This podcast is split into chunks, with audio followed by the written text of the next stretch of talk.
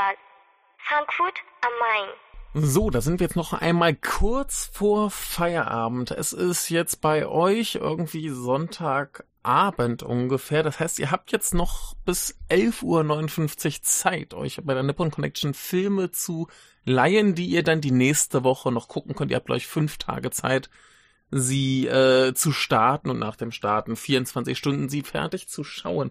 Also nutzt diese Zeit, euch noch ein paar Filme zu sichern. Da gibt's ganz, ganz viel tolles Zeug und ich habe auch schon ganz, ganz viel tolles Zeug vorgestellt. Und ich werde auch noch mehr tolles Zeug vorstellen, auch wenn es dann schon zu spät ist für euch. Aber jetzt ist hier noch die Chance, euch noch was mitzugeben, was ihr vielleicht irgendwie gucken wollt oder was ihr vielleicht bereut, wenn ihr es nicht guckt. Und somit möchte ich jetzt nochmal ganz kurz, ganz knapp fünf Filme kurz spoilerfrei besprechen und dann zack ich ins Bett gehen, denn bei mir ist es schon wieder kurz nach eins nachts und ich muss morgen früh um halb acht aufstehen und arbeiten gehen. Und deshalb fassen wir uns jetzt hier etwas kurz. Das geht auch wunderbar, denn zwei meiner Filme sind äh, Dokumentationen. Da brauche ich nicht so wahnsinnig viel, glaube ich, drüber sagen, außer was das ist und worum es geht und ein bisschen wie es ist. Und zwar geht es los mit Koshien, Japan's Field of Dreams. Äh, Koshien ist ein Baseballstadion, Stadion in Osaka und es ist das Baseballstadion, wenn es um Highschool Baseball geht und dementsprechend geht es hier um Highschool Baseball, um die Meisterschaft und ähm, ja, Field of Dreams offensichtlich eine Anspielung äh, wahrscheinlich auf diesen was Kevin Costner Film, ich meine, es war ein Kevin Costner Film, äh, ja, jedenfalls äh, eine Dokumentation. Ich habe von Baseball selber überhaupt keine Ahnung. Ich verstehe ganz rudimentiert die Regeln. Ich habe noch nie ein Baseballspiel gesehen. Fragt mich nicht, aber ich liebe Baseballfilme. Baseballfilme sind ganz, ganz großartig. Für mich funktioniert fast jeder Sportfilm und daher auch Baseballfilme ein geiler Scheiß. Und ich hatte letztes Jahr, als ich hier öfter mal im Kino war, schon den Trailer gesehen und es sah schon gut aus, es sah vielversprechend aus und ich hat mich auch ein bisschen für interessiert, insofern so die große Frage, warum eigentlich Highschool Baseball so ein großes Ding ist. Und äh, ja, da war ich gespannt drauf, habe ich mir angesehen. Es ist eine sehr gute Doku. Es funktioniert sehr, sehr gut. Wir kriegen relativ guten Spannungsaufbau. Das heißt, wir begleiten zwei Teams in der Vorbereitungsphase zum äh, zur Meisterschaft und dann eben äh, in die Meisterschaft rein. Und äh, wir haben halt so ein paar Figuren, die im Zentrum stehen, also primär die Trainer und dann so vereinzelte Spieler. Und da ist die Frage, kommen die Spieler ins Team oder müssen sie eben auf der Bank bleiben, äh, schaffen es die Teams, sich zu qualifizieren, gewinnen sie die Meisterschaft und so weiter und so fort.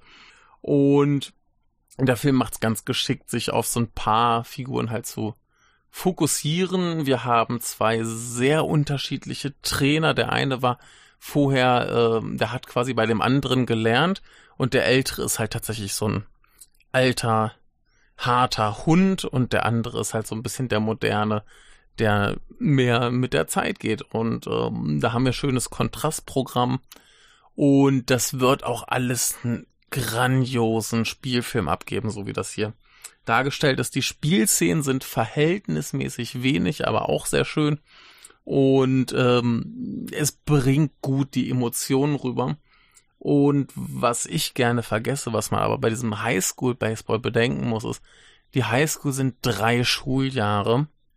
Das heißt, man hat als Spieler in so einem Team maximal drei Jahre Zeit, irgendwie Champion zu werden. Und äh, das ist ein Riesendruck und das kommt alles in dieser Doku super rüber. Also wer ein Funkeninteresse für Baseball hat, also ich habe nie ein Spiel, ich habe keine Ahnung, ich, ich weiß nicht mal, wie das Punktesystem funktioniert, aber wer ein bisschen Interesse für Baseball hat und Dokus mag, unbedingt anschauen, ganz schönes Ding, ganz, ganz großartig. Dann habe ich noch eine Doku gesehen, die ist ein bisschen weniger großartig, aber gut. Und zwar äh, Sayonara TV. Ähm, da geht es darum, dass quasi ein Doku-Team ein Nachrichtensender quasi beobachtet und es heißt so, ja, wir wollen einfach nur mal gucken, wie das alles äh, funktioniert, wie das so läuft, was es für Probleme gibt.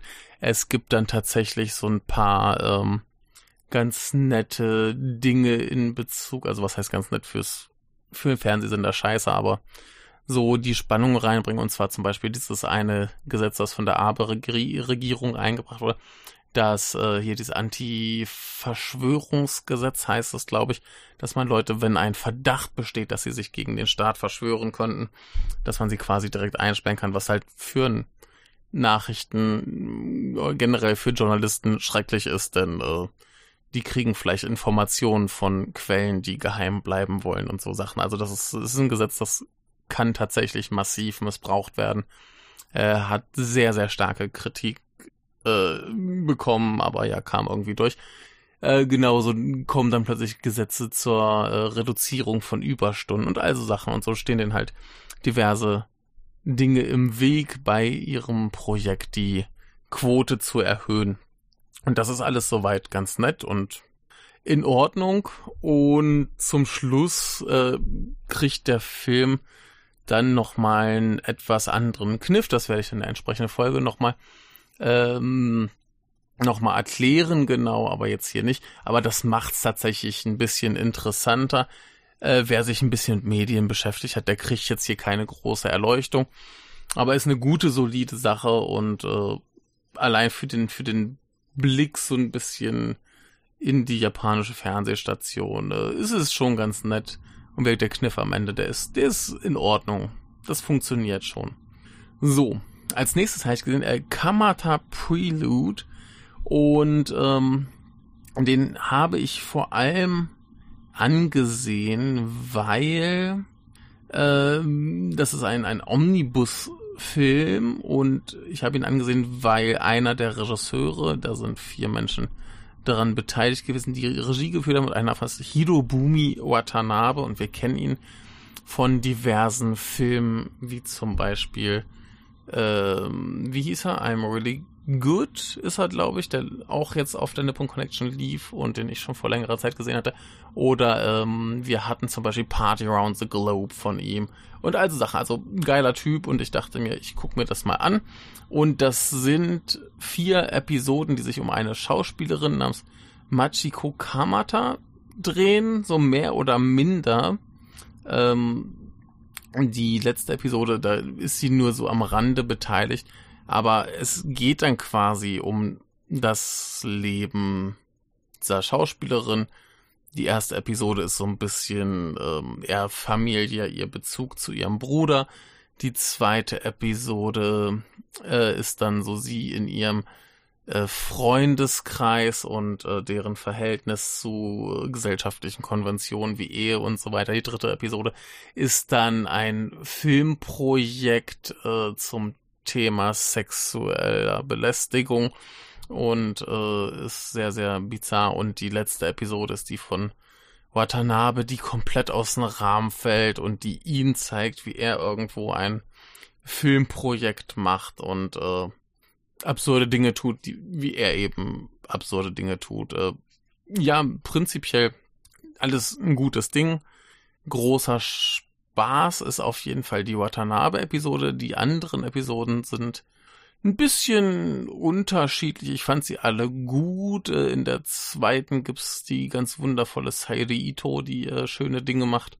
Und ähm, ja, es ist so ein bisschen qualitativ schwanken zwischen gut und sehr gut aber prinzipiell eine schöne Angelegenheit.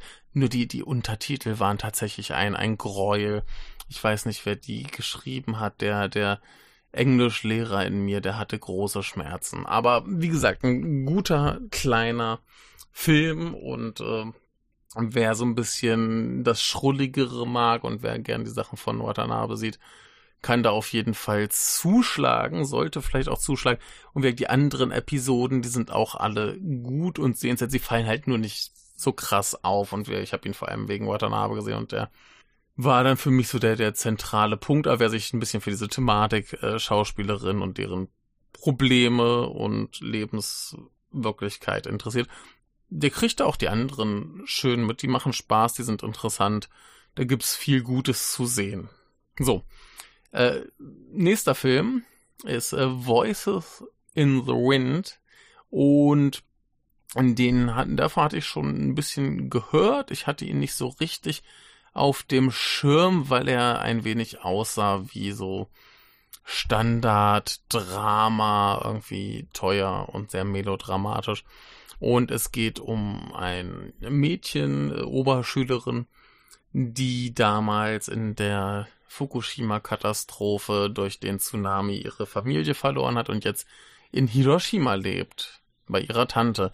Und die Tante, die wird krank, die liegt da plötzlich bewusstlos an der Erde und muss ins Krankenhaus. Und unsere Protagonistin hat so einen kleinen Anfall und äh, macht sich auf die Reise und irgendwie begibt sie sich dann auf die Reise in ihre Heimat.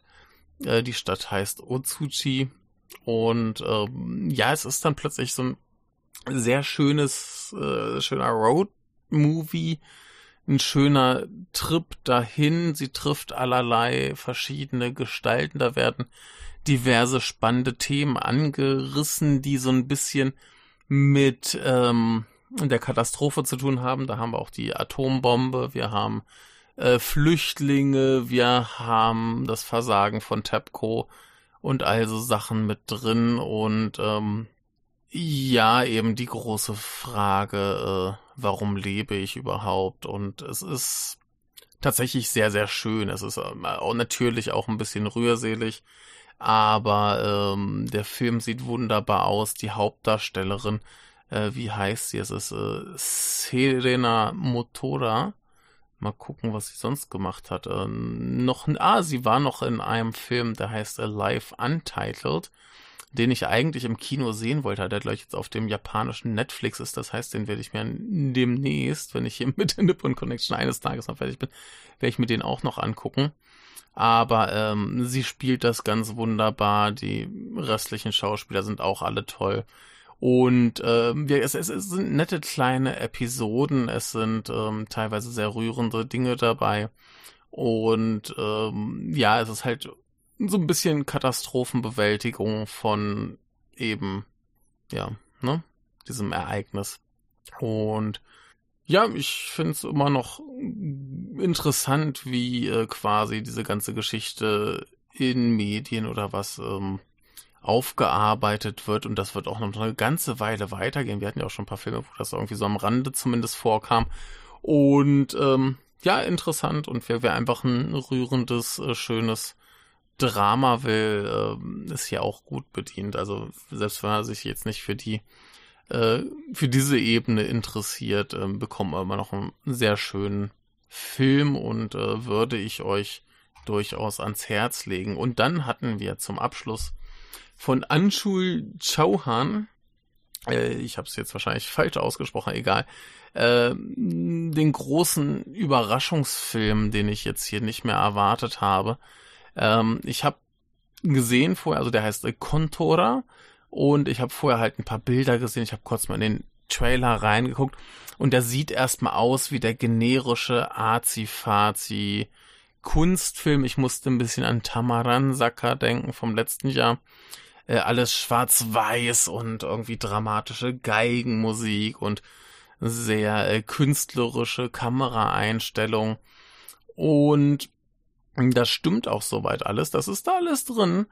Aber das ist plötzlich ein sehr, sehr guter, sehr spannender, sehr interessanter, abgefahrener Coming-of-Age-Film, der auch irgendwann so eine Wendung nimmt, äh, weg vom Drama hin zu äh, Abenteuer und Komödie und wir haben plötzlich einen Antagonisten und äh, Schatzsuche und ja, Persönlichkeitsfindung, wie das natürlich sein muss. Und das ist, es ist, äh, da, da ist ganz viel drin. Der Film wechselt mehrmals halt den, den Modus von, ja, wirkt eher Drama zu Abenteuer, zu Komödie, zu dem, zu dem. Es ist ein, ein ganz, ganz abgefahrenes Ding. Es sieht wundervoll aus und äh, Musik ist toll.